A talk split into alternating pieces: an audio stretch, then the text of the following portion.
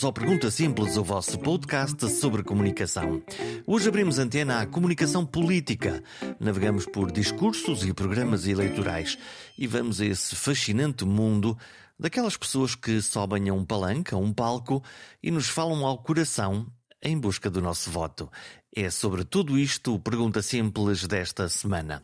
Não se esqueçam de subscrever, não se esqueçam de ouvir no Apple iTunes, no Spotify Podcasts ou em qualquer outra plataforma da vossa preferência. Deixem um comentário e partilhem com os vossos amigos. Vamos ao programa? Vamos a isso.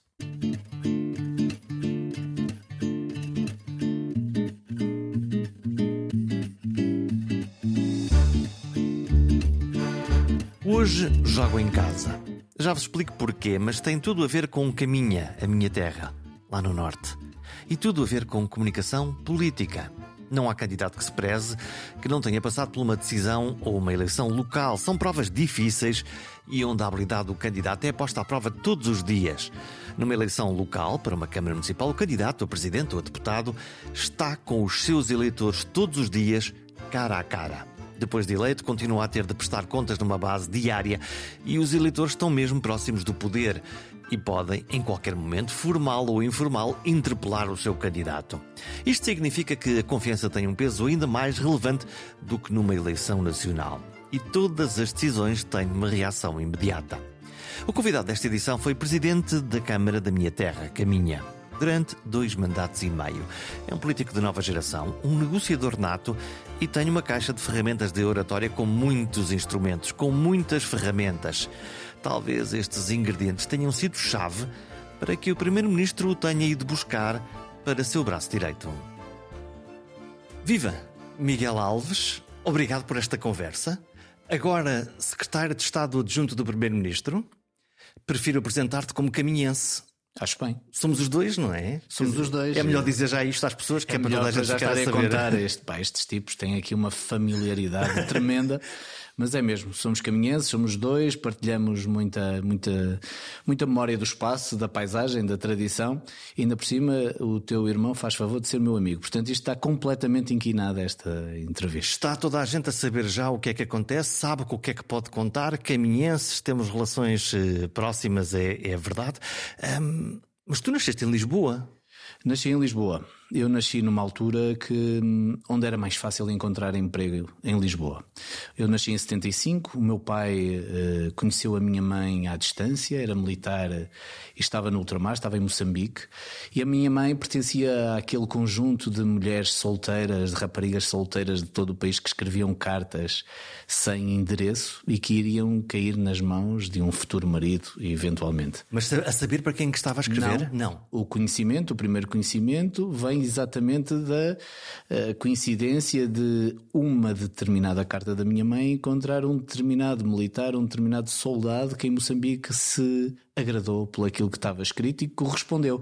E a partir daí deu em secretário de Estado adjunto do Primeiro-Ministro. Portanto, literalmente tu és um, um, um, exemplo de um acaso feliz, ou de, de, aqui de um conjunto de. É, é, a vida é assim, não oh, é? Jorge, mas há vários acasos e umas pessoas conhecem-se num bar, outras num restaurante, outras no casamento de um amigo, outras na faculdade. Tudo é um acaso. Este acaso é um acaso através do Tinder da altura, que eram estas cartas, estas madrinhas de guerra, que de facto levou a que o meu pai e a minha mãe se correspondessem até um dia em que o meu pai pôde voltar de Moçambique e que foi atrás de conhecer aquela mulher que lhe escrevia, e foi a Moledo. A partir daí. A nossa praia. A nossa praia, a minha praia, a minha terra. A minha mãe é de Moledo, o meu pai é de Castelo Branco, é de Provença Nova, de uma pequena aldeia chamada Val da Carreira. E foi em Moledo que começaram a namorar, portanto, esse encontro aconteceu em Moledo, as coisas foram andando, mas naquele momento o meu pai entrou para, para o banco, começou a trabalhar como bancário, a minha mãe funcionária pública e, eh, repito, eh, naquela altura em Lisboa é que havia de facto a maior parte destes empregos. E, e eu portanto cá estavas tu e tu nasceste aqui? Nasci aqui, eu e a minha irmã, do meio, que foi também de algum modo. Eu tenho uma irmã mais nova, 3 anos, e eh, enfim, quando nasceu mais uma miúda em casa, aquilo começou a ficar apertado para as economias familiares e começamos logo a pensar em ir para, para Moleda e regressar a Moleda. Isso aconteceu, teria 4 anos. Tenho, eu tenho uma memória difusa dessa viagem de comboio, porque era uma viagem com muita bagagem. Eh, lembro-me da despedida que tive da Itelvina, que era a senhora que estava lá em casa todos os dias a cuidar de nós, e da dona Itelvina me ter dado um porta-aviões fantástico que, que naquela altura compensou muito aquela partida. Eu via a minha mãe. O que é que está a passar aqui, não é? Mas uh, eu com o porta-aviões estava felicíssimo. Lembro-me de chegar à estação de Moledo, lembro-me de, ter, uh, de termos ido para a casa da minha avó, onde ficamos durante um, dois anos enquanto era construída a minha casa.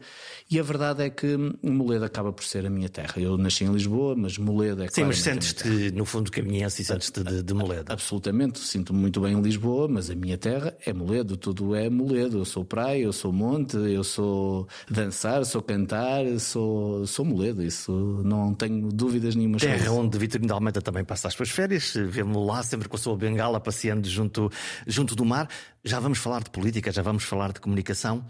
O que é que te ofereceram os teus pais? O que, o que é que tu guardas na, da tua infância, daquilo que é a matriz da tua mãe e a matriz do teu pai, para que, que, que está no teu canivete suíço agora para usares nesta vida exigente que agora tens?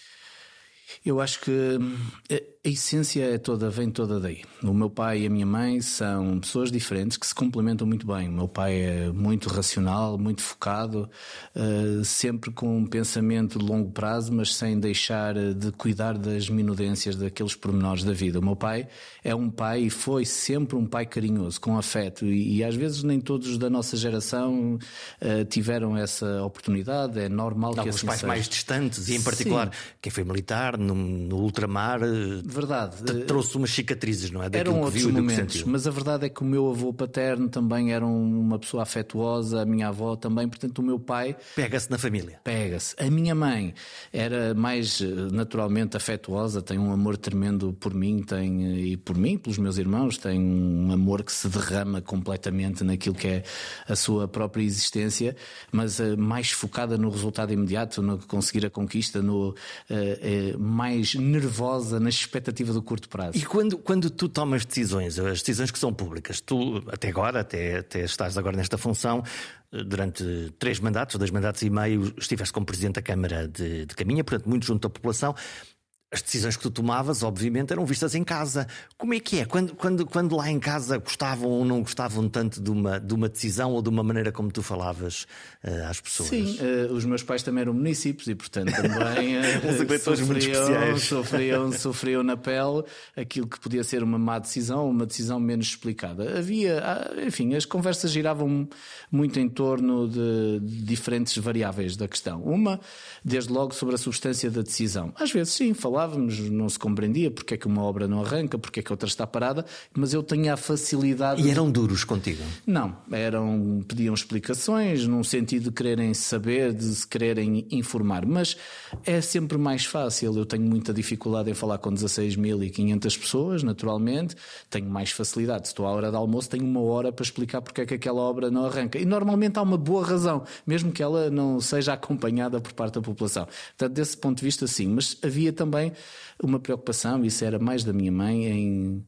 Uh, enfim, a crítica, hoje em dia as redes sociais, disso tudo e, e o seu contrário. Olha ali o Facebook, o que é que estão a dizer sobre ti? É, isso ela sofria muito. E as pessoas, eu sei que não, as pessoas não têm que pensar que, que os políticos também têm família, mas de facto têm família e isto afeta, afeta as mas pessoas. Mas tu tomavas isto como pessoal, estas críticas que apareciam nas redes sociais? Não, eu tenho algum distanciamento. Porque passa, no fundo, para ver uma tenho, distância e uma. Tenho, tenho algum distanciamento porque isso também é uma questão de saúde mental, nós não conseguimos pensar. Agora, não podemos deixar de, de estar atentos àquilo que se vai dizendo, porque às vezes há tendências e às vezes há matérias que nos fazem refletir sobre o caminho que estamos a levar. É um equilíbrio difícil, não tenho propriamente uma regra. Se tu conseguis perceber que os teus eleitores, no caso de uma Câmara Municipal, que estão ali muito próximos, começam a desenhar uma determinada tendência sei lá, uma decisão de vou cortar o trânsito desta rua ou vou modificar os horários do comércio, isso consegue-se sentir imediatamente na, na, na, reação das pessoas. Consegue, mas é preciso distinguir. Às vezes há reações epidérmicas e focadas num determinado ponto ou num determinado grupo que podem não ser representativos da, da decisão global. E há decisões que nós sabemos já que têm uma, uma, reação negativa. E quem grita mais alto, depois nós tendemos a olhar com mais atenção para essas pessoas que protestam mais alto porque se sentiram mais atingidas? Eu tendencialmente tento não fazer isso, mas é inevitável que no meio do ruído todo aquele que grita mais alto se consiga ser mais audível. Eu tenho, ao longo da, da minha carreira, tento, eh, como político, nas decisões que tomo, tento seguir o meu caminho e quando avanço e quando dou um passo, normalmente já sei com o que posso contar. Como é que é o teu método? O teu método de decisão, exatamente. Quando tu estás perante um problema, qual, qual é o teu método? É, é muito individual, muito à procura de, de ouvir pessoas? Como é que tu fazes? Tenho um método que vem já da advocacia. Eu fui, eh, trabalhei na advocacia durante muito tempo e mesmo quando não sabia o artigo, não sabia o que é que a lei dispunha sobre determinada matéria, quando ouvia uma pessoa falar-me de um assunto, eu uh, pensava: Uh, o que é que o bom senso diz sobre isto? E normalmente o bom isso, senso. Isso é uma pergunta muito difícil, não é? O que é, é que o bom senso. É, mas tento fazer isso. O que é que, o que, é, que é normal? Isto, a normalidade é uma coisa que está o que é que faz sentido? Não é? Sim. Sim. E o bom senso uh, permite-me também tomar algumas decisões em determinados momentos. Mas, normalmente, uh, na minha decisão política, está um enquadramento. Eu penso muito, eu sei que ninguém liga aos programas eleitorais, que as pessoas não olham para aquela construção, mas essa construção é feita, era muito unipessoal, ou seja, era um projeto de equipa naturalmente, mas quem escrevia aquilo, quem pensava aquilo, quem construía aquele programa durante meses e durante anos era eu e era essa o meu catecismo que, nos, que me permitia depois tomar as microdecisões. Portanto, o programa eleitoral não é uma conversa da treta? Não, não pode. É um verter de uma ideia política que, que, se, que se quer aplicar. É, mas ninguém. E que depois é escrutinado pelas pessoas e é votado. Jorge, eu se calhar ninguém, as pessoas não, não vão, não têm isto presente, mas eh, quando eu distribuía programas eleitorais, eu distribuía um resumo do programa eleitoral, porque eu fiz questão de fazer um programa eleitoral verdadeiro, com as medidas todas, com o enquadramento todo. Que as pessoas podem ir ver, que os que eleitores podem, podem ir ver. E isso ajuda-nos a governar. A mim ajuda-me a, a perceber qual é o caminho? Ajuda-nos a perceber qual é o caminho, a não errar errarmos e a não divergirmos, porque ao longo do percurso, com todas as uh, tudo aquilo que, que, que é o, o, conteúdo do dia a dia, o cotidiano que acaba por esmagar muito da nossa capacidade de fazer mais estratégia, nós temos mesmo que regressar. Aliás, é curioso, eu estou aqui a trabalhar, já falaremos disso há duas semanas, mas se fores ali à minha secretária, o programa do governo está lá já. Estás a reler o programa do governo estou, para, estou... para relembrar o que é que. Não digas a ninguém, mas eu antes de votar não li o programa do governo. Bom, mas tu és um militante, o teu coração já está conquistado mesmo antes. Tu trabalhas, trabalhaste com, com António Costa na Câmara Municipal, depois no Ministério da Administração Interna, portanto, o teu, o teu voto. Hum, Sim, nem sempre votei no Partido Socialista ao longo de toda a minha vida. Ah, então. É verdade, sempre. Tiveste tive... momentos de dúvida? Não, uh, acho que é normal que possamos, em determinados momentos e mediante determinado tipo de circunstâncias, fazermos alteração de voto. Não do ponto de vista das legislativas. Mas, mas, mas porque, porque ficaste frustrado com, não, com não. ou não gostaste do candidato apresentado pelo, pelo, pelo, teu partido? Mais. Em autárquicas nem sempre votei no Partido Socialista. Votamos uh, em pessoas, não é? Muito, uh, embora haja uma matriz ideológica que tem Sim. que estar por trás de determinado tipo de pensamento e, portanto, seria difícil um, um voto mais à direita. Um, nem, nem, nem, que fosse, nem que fosse um, um, um teu amigo uh, que tu conhecesses bem, mas que caísse, eu não, não quero dizer no, no, no Chega para não te provocar, mas, mas que caísse num PSD, por exemplo? Não, se fosse um amigo que está dentro do PSD, muitos bons amigos que eu tenho, aliás, dentro do PSD, contra um candidato do Partido Socialista, onde eu não encontrava as condições, as características e o perfil para liderar um determinado tipo de projeto, numa freguesia ou numa, ou numa Câmara Municipal, não tinha uh, problemas em, em, Pelo reconhecimento. em votar nessa, nessa pessoa. Até, até porque tu estavas a falar agora do programa eleitoral que, que fizeste para a autarquia de Caminha.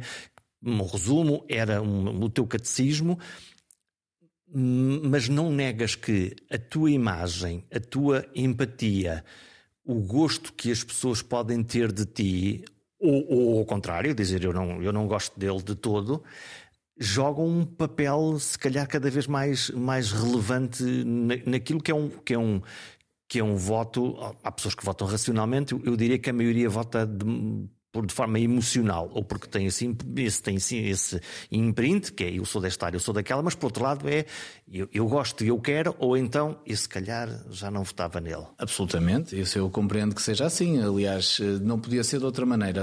Se houvesse uma cristalização de voto depois ideológico, também era mais nada. difícil as coisas mudarem. Mas eu tenho bem consciência de que uh, as minhas características pessoais, aquilo que incuto em termos de proximidade e até de afeto junto das pessoas, foi fundamental não só para ganhar as eleições da primeira vez, e eu uh, quero recordar que fui candidato a primeira vez com 20 anos fora da minha terra, portanto, a trabalhar como advogado, a estudar uh, na universidade e precisei E a sensação cultivar. foi que lá vem o, estrangeiro, o estrangeirado no fora? início foi, no início foi por parte de muita gente e depois claro que as pessoas de Moledo primeiro, depois Caminho e depois foi-se alargando ao resto do conselho, perceberam que era alguém do conselho que estava a regressar à sua terra porque tinha uma ideia para propor ao seu conselho e tinha a vontade para implementar. E essa empatia permite sim ganhar votos, porque o voto é emocional. E por isso votaram em mim eleitores típicos do Partido Socialista, como votaram noutro, de outros partidos, acreditando no projeto e renovando depois ao longo dos anos. Tentei sempre manter esta ligação, julgo que consegui fazê-lo e mantenho-a também com as pessoas. Claro, agora estou lá menos, agora não estou lá de segunda a sexta, mas esta relação com Caminha vai sempre manter-se. Como é que, como é que os teus eleitores de, de lá compreenderam, ou como é que lhes explicaste? Que a meio do mandato disseste: Bom, povo, eu agora tenho que ir ali a Lisboa porque o Primeiro-Ministro me telefonou. Olha, com franqueza, aquilo que eu senti foi da parte dos meus eleitores e de muitos daqueles que não são meus eleitores, uma aceitação e uma compreensão geral pelo, pelo facto de aceitar um desafio, que é um desafio do país, é um desafio que me é lançado, e até por parte de muitas pessoas, uh, uh, dizendo: bem, já estávamos todos à espera deste momento, deves ter ouvido também isso muitas vezes, porque isto ouviu-se também durante muitas vezes. Aqueles que reagiram pior foram precisamente os que sempre quiseram ver-me pelas costas, o que é uma coisa fantástica, e portanto que fizeram uso de. Aqueles que claro. sempre disseram que eu não devia estar naquele lugar foram aqueles que ficaram mais martirizados abandonar, por abandonar. Vai. Mas isso quer dizer que eh, entre aqueles que ficaram orgulhosos e aqueles que ficaram contentes por eu ter saído, a um coisa está equilibrada. A coisa não só está equilibrada, como há uma grande. Tu ganhaste aquela ideia do, do hum, ok, um dos nossos vai conquistar Lisboa, como não, ou acho, não, ou achas que, que não, não, Jorge, com franqueza, eu hum, eu estava estive tive um mandato de nove anos, uma, uma década uma década permitiu-me eh, fazer várias coisas. Portanto, o fundamental estava feito estava feito ou lançado. Estes dias já houve inaugurações, nos últimos dias vai, vão acontecer outras inaugurações. Nos próximos meses vamos ter a Incubadora Verde, vamos ter o Mercado Caminha, vamos ter a Escola Básica, vamos ter a sede da Academia de Música, tudo aí até ao final do ano. E há um conjunto de, de projetos, nomeadamente o Centro de Ciência e Tecnologia, que vai criar emprego, vai criar indústria, vai criar formação profissional, que estão lançados. Agora, eh, eu também estou muito descansado, porque a equipa equipa que está na Câmara é uma equipa muito boa, está muito consolidada, as pessoas genericamente ficaram orgulhosas, as pessoas tratam-me com muito carinho. Estive agora lá. Vais ainda... resistir à ideia de, de, mandar um SMS ou de telefonar ou vais deixar que as coisas sigam o seu, o seu curso? Acho que vou.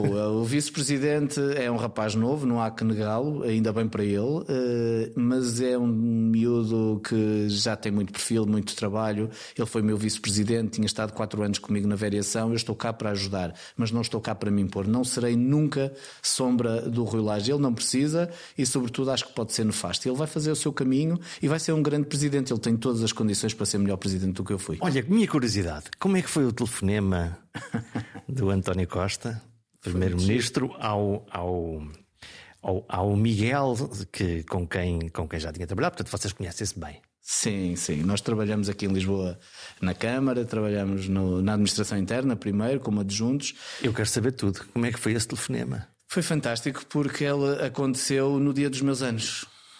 E tu pensaste, olha, primeiro-ministro lembrou-se de me dar os parabéns. Pronto, não foi propriamente uma surpresa, porque é sabido que eu mantenho uma.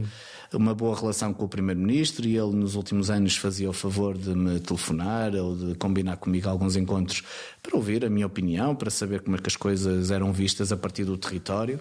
E naquele dia, estar a receber uma chamada telefónica de manhã pareceu-me relativamente normal. normal. e atendi com a displicência de quem atende um amigo que lhe vai dar um abraço. E agradeci desde logo, muito bem, Sr. Primeiro-Ministro, a me telefonar no dia dos meus anos, fico muito sensibilizado. E quando ele disse: Ah, não sabia que eram os seus anos, mas uh, parabéns, parabéns, parabéns, só que eu venho desinquietá-lo. E eu aí percebi que provavelmente a conversa era do teor. E a conversa foi, enfim, foi muito, foi muito clara. O seu primeiro-ministro eh, convidou-me para poder eh, estar ao lado dele aqui no governo da República, num lugar que é um lugar-chave do ponto de vista da gestão e da coordenação política do governo. O que é que faz um Estado de Estado adjunto do primeiro-ministro? É mesmo isso, adjunto do primeiro-ministro. E isso obriga a ter uma visão global sobre todas as áreas do governo, tentar incutir aqui também a coordenação na mensagem, no trabalho que fazemos, substituir substituir-se ao Primeiro-Ministro, não no sentido de, de Vice-Primeiro-Ministro, não está nada nessa. É um fiel escudeiro? É, mas é também alguém que pode fazer o seu trabalho e encontrar o seu próprio espaço e também ser ele proativo dentro das funções que tem. E mais, permitir que eh, se resolvam alguns problemas do curto prazo, mas que também se continue a pensar a longo prazo, que é fundamental naquilo que nós eh, temos nesta Como é que tu interpretas a função? Eu não, eu não, sei se nesse telefonema, ou depois seguramente tiveram muitas conversas, há um caderno de encargos? Ele, ele, ele, traz uma lista das coisas que, que espera? Sim, nessa conversa, a conversa foi mais curta e depois tivemos uma conversa mais longa sobre o que ele entendia que podia ser mim, o meu contributo. E é isso que eu estou a tentar fazer. E sim, há, há eu, eu, eu parto com uma vantagem que é uma desvantagem para o governo é que o governo tem já seis meses de atividade, portanto já foram identificados vários problemas ou, ou várias oportunidades que têm que ser melhor exploradas e uh, esse caderno de encargos de algum modo foi-me dado. Mas há uma parte do caderno de encargos que está em branco, que é aquele que eu terei que escrever, que terei que fazer, que terei que construir a partir da minha própria ação e da dinâmica que consegui criar. Como é que tu interpretas a tua, a tua função? O que é que, o que, é que tu, quando decorrer este mandato e for um momento em que, em que este trabalho acabe, está agora a começar, o que, o que, é, que, o que é que tu queres de, deixar como, como marca? Não, eu tenho bem presente que este é talvez o cargo de maior confiança do Primeiro-Ministro, no sentido em que é um cargo com uma autonomia limitada. Um secretário de Estado tem sempre uma autonomia limitada relativamente ao seu ministro. Bem, um secretário Mas neste Estado caso o ministro é, é mesmo é o, primeiro-ministro. Primeiro e isso, naturalmente, que a minha palavra, a minha voz, tudo o que eu disser está intimamente ligado ao primeiro-ministro. Isto para explicar o quê? Que a última palavra é sempre do primeiro-ministro e, naturalmente, que o ministro, tendo o seu espaço de atuação e de conformidade, tem sempre, há sempre uma zona de recuo, digamos assim, há uma zona de segunda que, instância que sejas mais cauteloso em determinados assuntos ou implica que tu percebas de tal maneira o pensamento, o modo e o objetivo do Primeiro-Ministro que quase te obriga a mimetizar essa, essa ação política? Apesar da conotação negativa que a mimetização Sim. pode ter, é mais isso. É uma espécie de uma, a mão do rei, não é? Quer dizer, estou a pensar aqui de uma forma. Tenho, tenho medo de ser excessivo nesta avaliação, mas aquilo que se pretende é que alguém que possa trabalhar com o Primeiro-Ministro diariamente, conhecendo de algum modo o seu perfil, o modo como trabalha. Como é que é ele? Como é que é ele? Tu, tu, tu tens um conhecimento que a maioria das pessoas não, não tem. Aqui há uns tempos eu, eu falei com, com o Eduardo Cordeiro, que enquanto líder da campanha eleitoral, não enquanto ministro da, do Ambiente e da Energia como é agora. Como é que ele é? O António Costa pensa política e pensa país e pensa Europa a todo momento. E quando é todo momento, pode ser durante a noite. Isso reflete-se em muitas mensagens e WhatsApps que vão não. surgindo. Obviamente que eu trabalhei já com ele noutra fase da vida dele. Hoje e só estou a trabalhar há duas semanas, parece-me uh, mais sereno, mais calmo, mas também uh, mais capaz de uh, pensar a médio e longo prazo, porque trabalhei com ele na Câmara Municipal de Lisboa e aí havia uma necessidade de resolver os problemas do dia a dia. A, tu sentiste também, a função autárquica é para resolver é o aqui e agora. muito tomada pelo cotidiano. Aqui não, há um pensamento genérico e aquilo que são as notícias do dia a dia que nós percebemos por causa da vertigem do cotidiano, da imprensa, a imprensa online, a imprensa 24 horas na televisão obriga a que tenhamos capacidade de resposta diária. E o Primeiro-Ministro, apesar de estar atento e de ter pessoas que também estão atentas a esse dia a dia, está mais focado numa dimensão maior do país. Ele é uma pessoa muito trabalhadora, muito exigente também, e às vezes, sim, também pode ser bravo e pode ser. Quando se zanga?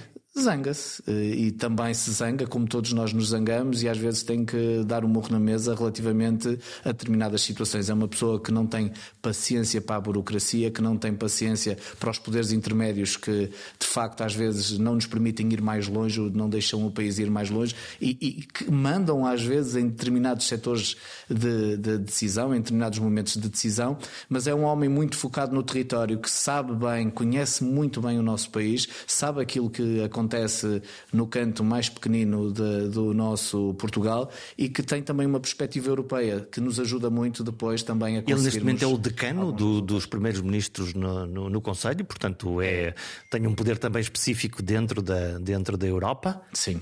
Temos que ele um dia faça um outro telefonema e diga: Olha, estou aqui no aeroporto da Portela e vou aqui para Bruxelas para ficar lá com num cargo importante. É um tema que se discute muito, não é? Não, não se. Sim, é, é a única pergunta fora. política que eu vou fazer. Sim, não, não... Eh, é indiscutível que o Primeiro-Ministro gosta dos assuntos europeus que tem hoje um papel de enorme relevo, não tem nenhum cargo institucional acima dos colegas dos, uhum. Dos outros países. Mas, mas tem um poder fato, tem um poder tem, de influência. Mas claro. tem mesmo. E eu acho que o país não se orgulha tanto disso como devia, nem percebe tanta influência que o Primeiro-Ministro tem hoje na Europa, que permitiu, aliás, mudar muito dos caminhos de resposta económica, de resposta financeira que, que, que a Europa foi tendo nos últimos anos. Hoje, o Primeiro-Ministro de Portugal tem uma real influência sobre os caminhos que a Europa também tece em termos de E cada vez mais nós estamos governados dentro do espaço europeu por até por comunhão de interesses e de coisas que são regras comuns. É uma matriosca que temos de, de poderes instituídos, desde o poder europeu até aquilo que são as contingências nacionais e depois também, naturalmente, as nossas autarquias ou nas nossas regiões. E o Primeiro-Ministro move-se muito bem dentro destas, destas, destes, destes vários campos. Ele tem na Europa uma presença marcante, que uh, cultiva e que tem na admiração dos seus colegas, portanto não é tonto que uh, se fale tantas vezes que o Primeiro-Ministro poderá vir a ter um papel de relevo na Europa, embora isso não esteja em nenhuma equação uh, neste momento, nem a médio prazo. É natural que o Primeiro-Ministro seja falado porque é de facto talvez a figura mais preponderante e com maior influência na Europa, mas tem também uma visão do país que lhe é dada pelo seu passado de autarca e pela, pelo passado que teve como governante que o pôs nas quatro partidas do nosso país, quer no Ministério da Administração Interna, quer na Justiça, quer agora como Primeiro-Ministro. Ele não é Primeiro-Ministro há meia dúzia de meses, é Primeiro-Ministro há muitos anos e conhece muito bem o país. Bom, estamos neste momento na altura da discussão do orçamento. Eu, eu sei que ele não é público e, portanto, não, não poderás falar muito sobre, sobre o seu conteúdo. Mas este, eh, este jogo interno de discussão, de priorização de que uma área é mais importante que a outra, e também cabe nas tuas funções, também tens que fazer esses, esses equilíbrios? Ou isso, ou, ou essa é uma definição, eh, enfim, mais alargada do próprio Primeiro-Ministro e, e, olhando para os tempos e para a economia, para a guerra, então o, o assunto é mais sério ainda. Sim. Hum, é-me difícil falar de interpretação autêntica, porque quando cheguei o orçamento já está muito elaborado, Sim. muito preparado. Eu estou aqui há duas semanas e o orçamento provavelmente será hoje aprovado em Conselho de Ministros no dia em que estamos aqui a falar. E, portanto, eu não tive nenhum papel nessa conformação. Mas posso tentar projetar de acordo com eu, do, do, do aquilo que eu já percebi, também da experiência que vou tendo. O meu papel não é tanto ehm, de eh, estabelecer prioridades que essas estão estabelecidas pelo Primeiro-Ministro, nem de dar respostas ou soluções eh, concretas a determinado tipo de linhas de ação, que essas são dadas por todos os ministros, em cada uma das, das suas áreas e, sobretudo, através do Ministro das Finanças, que tem que encontrar as soluções financeiras que alavanquem as soluções políticas. E que não tem um trabalho fácil, porque não, as necessidades não. são infinitas e os recursos, Obviamente. pelo contrário, são finitos. Agora, o meu trabalho poderá derivar, foi muito curto nesta elaboração deste orçamento, mas poderá ser uh, mais abrangente num próximo, uh, tem a ver com a necessidade de encontrar equilíbrios, uh, que são os equilíbrios entre de vivermos tempos incertos, como vivemos hoje. Nós eh, temos uma guerra aqui às portas é? da Europa, temos a inflação galopante como já não tínhamos há décadas, temos hoje um contexto que pode derivar numa coisa ainda pior, por muito mal que nós possamos estar neste momento, tudo que tem a ver com as questões económicas ligadas à crise da energia e à crise dos preços, mas também ligada à questão geoestratégica, Sim. quer dizer, e nós todos os dias temos uh, palavras como nuclear a tomar conta das nossas assustador. É assustador. E, portanto, num tempo tão incerto, aquilo que é necessário incutir é confiança, é estabilidade, mais do que uh, soluções miraculosas. E este equilíbrio entre o que nós podemos dar e aquilo que é necessário para a economia, para as famílias, para as empresas se sentirem tranquilas, não é para viverem muito melhor no próximo ano, não é para no próximo ano poderem fazer umas férias fantásticas. É para nos aguentarmos. É para nos aguentarmos, mas com a esperança de que possamos fazer um caminho para o futuro.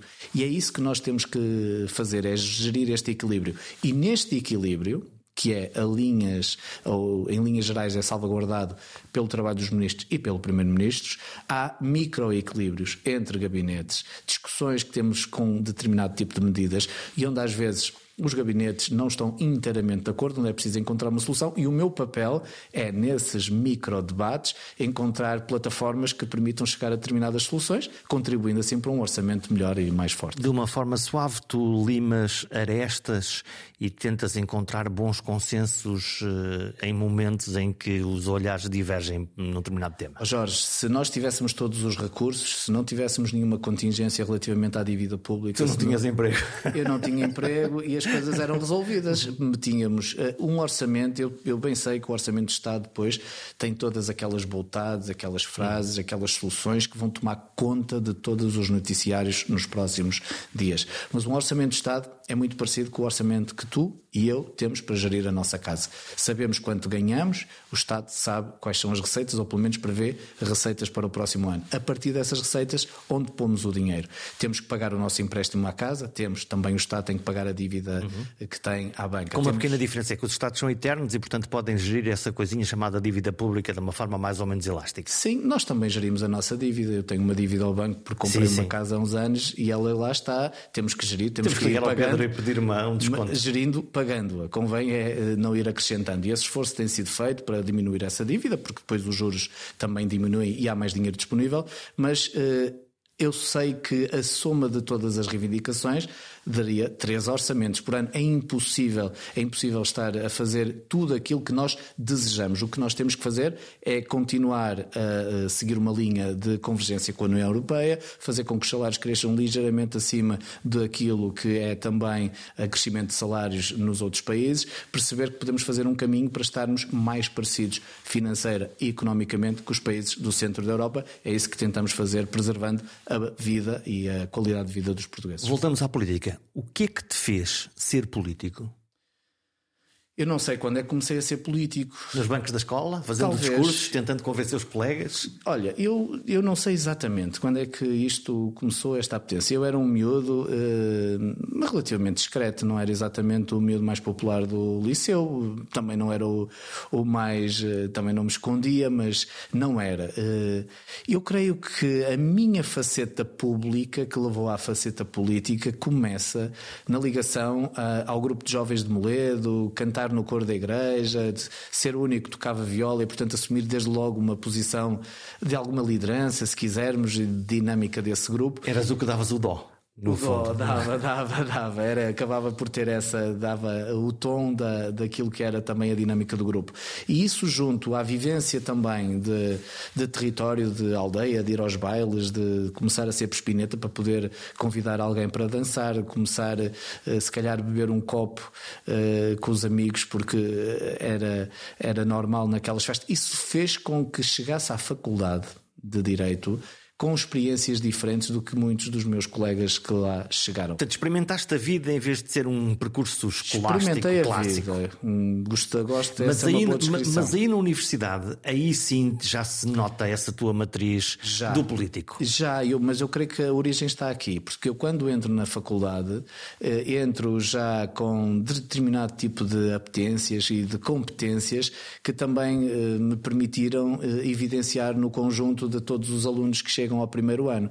E essa evidência, teres a capacidade de aparecer como algo distinto da massa também e de quereres resolver coisas e de assumires para ti isso vem de trás, vem também da tua educação no combate àquilo que tu achas menos certo, menos correto, faz com que tu te comeces a envolver e depois é um comboio onde tu entras e onde vais apenas mudando de carruagem. E mais como um uh, líder, lá está, logo nessa altura de construção e de diálogo, ou nessa altura. Uh como uma matriz de ruptura, que é isto não está bem e, e olhem para mim que eu, eu, se calhar estou a pensar melhor ou estou a pensar diferente e, e, juntem a vossa voz à minha voz. As duas dimensões de diálogo no conjunto dos meus colegas, de encontrar soluções, de juntar, aliás, só juntando é que se ganham eleições, criando massa, criando também um conjunto de pessoas que me acompanham, mas de ruptura com aquilo que não estava bem. Eu estive aqui muitas vezes em São Bento, à porta onde agora trabalho, à porta da Assembleia da República que fica aqui a 50 metros. A reivindicar. A reivindicar em manifestação e não só fiz isso, como eh, entrei em salas de aulas, esvaziei salas de aulas, eu fui vice-presidente académica, fui presidente da Assembleia Magna, fiz aliás uma caminhada a pé em protesto contra as condições do ensino superior naqueles anos 90 do século passado, é doloroso dizer isto, mas é verdade, e portanto era já uma posição de ruptura. Aliás, eu tive que dizer eh, aos meus pais, e isso é um ensinamento que levo, num determinado momento que eu ia chumbar dano.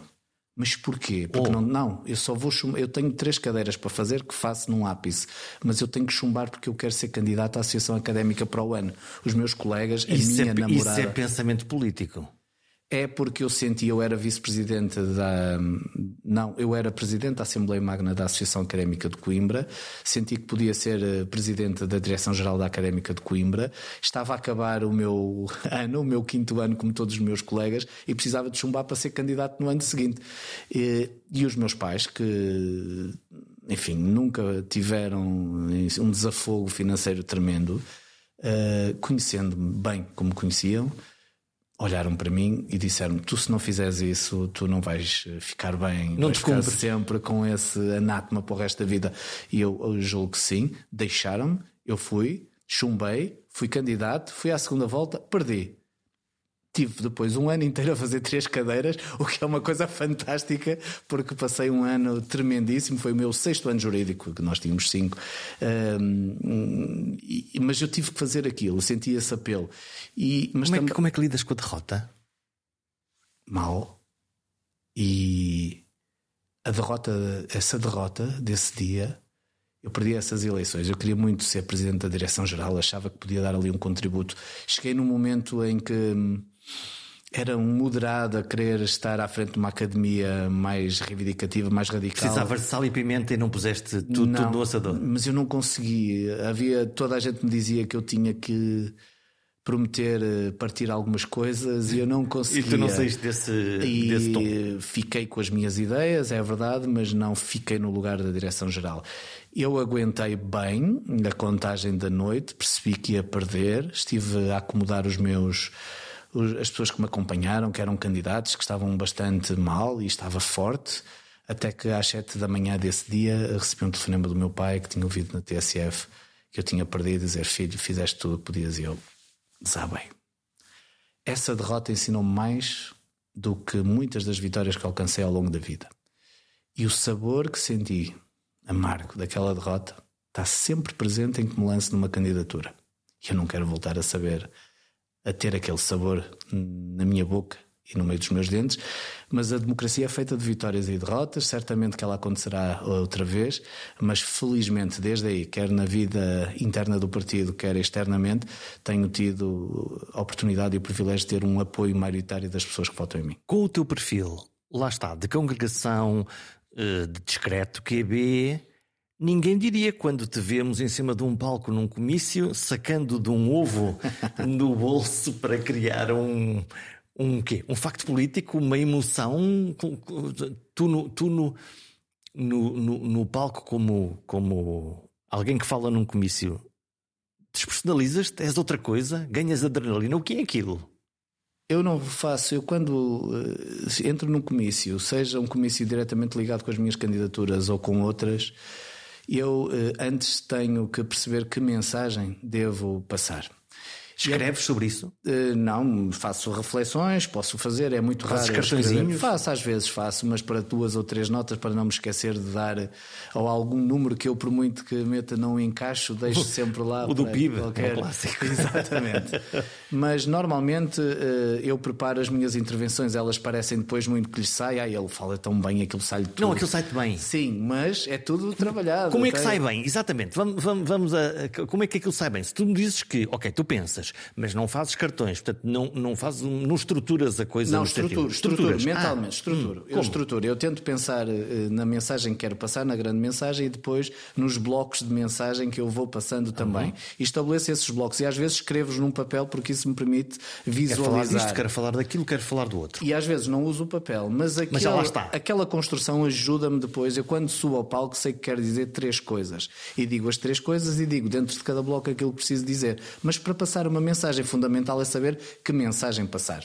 Nesse comício em particular, eu sabia bem o que dizer do ponto de vista da mensagem política. Vamos situar. Onde é que é o comício? O comício é em Viana do Castelo. Estás em casa jogar em casa? Estou a jogar em casa. Faltava pouco mais de uma semana para as eleições e as sondagens davam o Partido Socialista empatado com o PSD. António Costa caminhava assim, eh, parecia que indelevelmente para, para o pântano do António Guterres. pântano do António Guterres, com a necessidade ou de ter que fazer uma nova geringonça, mas muito mais enfraquecido, ou então de perder as próprias eleições. E aquilo que nós sentíamos é que havia uma falta de mobilização do eleitorado socialista ou daquele que estava disposto a votar no Partido Socialista. A malta que normalmente vota PS não estava a corresponder até ao último da franja. E podia não ir lá se quer votar, não e é? podia não ir não lá. Vale a pena. Não vale a pena. Havia alguma, eh, enfim, alguns descontentes com Uma apatia? Algumas... Sim, algum descontentamento também ligado com o facto de termos feito um acordo à esquerda.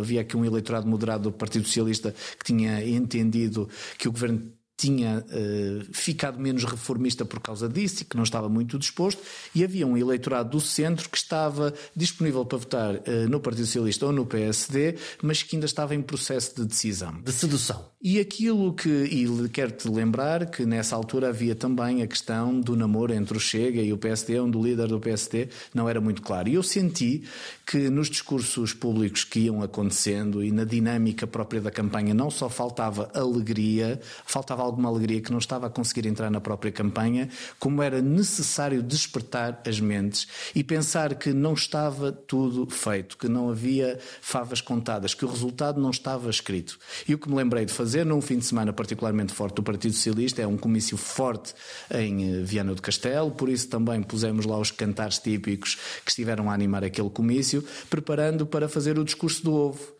A ideia de não contarmos com o ovo na cu da galinha.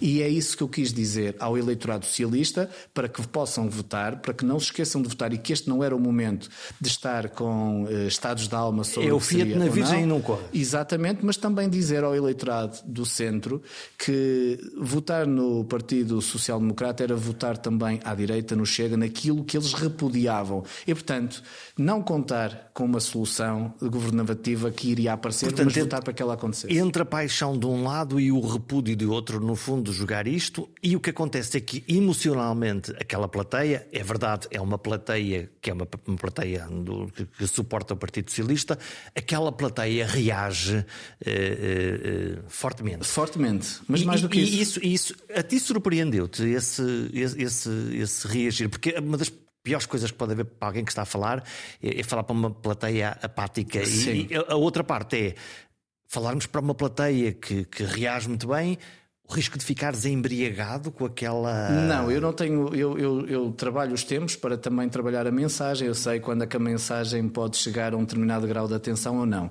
A ideia do ovo é uma ideia relativamente. É, é fora da caixa e pode ser. tinha o risco de ser ridícula, mas era preciso também. Se eu queria que a minha ideia fosse para além daquela plateia, eu tinha que dizer uma coisa que me pusesse. Nas televisões. Pois. E uma coisa que põe alguém nas televisões, que é uma segunda linha, portanto eu não era o candidato a primeiro-ministro não era o líder da, da lista do Partido Socialista no distrito de Viana do Castelo e nós sabemos que em campanha eleitoral o que passa é o que os líderes dizem, era preciso de facto dizer uma coisa diferente, mesmo que fosse gozado, mesmo que fosse falado. A fronteira podia ser muito, era muito tenue entre, entre uma ideia brilhante ou, ou, ou, ou o soundbite que aparece no Ricardo Aruz Pereira. Que apareceu. Isso, apareceu. que apareceu. E, e bom para ti, imagino. É, eu acho, é uma medalha. É de algum modo, eu fiquei todo contente de ter aparecido, mas uh, não surpreendido, porque naquela noite sabíamos que aquela imagem teria que aparecer. Mas era a única forma, se nós queremos comunicar, é com quem é que eu queria comunicar? Com aquela plateia que tinha ali no Teatro Sá de Miranda. Eram poucos. Sim, mas não só. Era preciso passar alguma ideia lá para fora, era preciso que aquilo tivesse na imprensa online, era preciso que entrasse nas televisões, era preciso que se falasse daquilo e que se falasse da festa de Viana, do discurso entusiasmado, da necessidade que o Partido Socialista tinha tido de passar a mensagem que não estava tudo resolvido, que era preciso ir votar, era preciso mobilizar. Não contem com o ovo no cu da galinha. Foi gozado por uns, foi falado por outros, mas de facto passou em todo o lado. E hoje estás-me a perguntar sobre isso. Quer dizer que, em termos de comunicação, bem ou mal, teve efeito. Miguel Alves, muito obrigado por esta conversa e vai em frente. Tens aqui a tua gente. um abraço, Jorge. Um abraço. A força do discurso político depende muito das ferramentas de oratória, do encantamento do público e das ideias a passar. E, claro, depois de realizar essas ideias. É o conjunto que junta boas ideias, convicção, paixão e um crescendo de emoção que tem de contagiar o público eleitor. Claro que falar num comício de crentes já convertidos à causa é mais fácil, mas além de estimular aqueles eleitores, aqueles que já estão convertidos a irem mesmo votar, o efeito das falas em campanha eleitoral é projetar nos indecisos uma imagem atrativa para alargar o círculo. É assim que se ganham eleições. A comunicação política, na sua gênese, tenta explicar as boas razões para os eleitores confiarem mais em nós do que nos nossos concorrentes. E essa é uma tarefa difícil.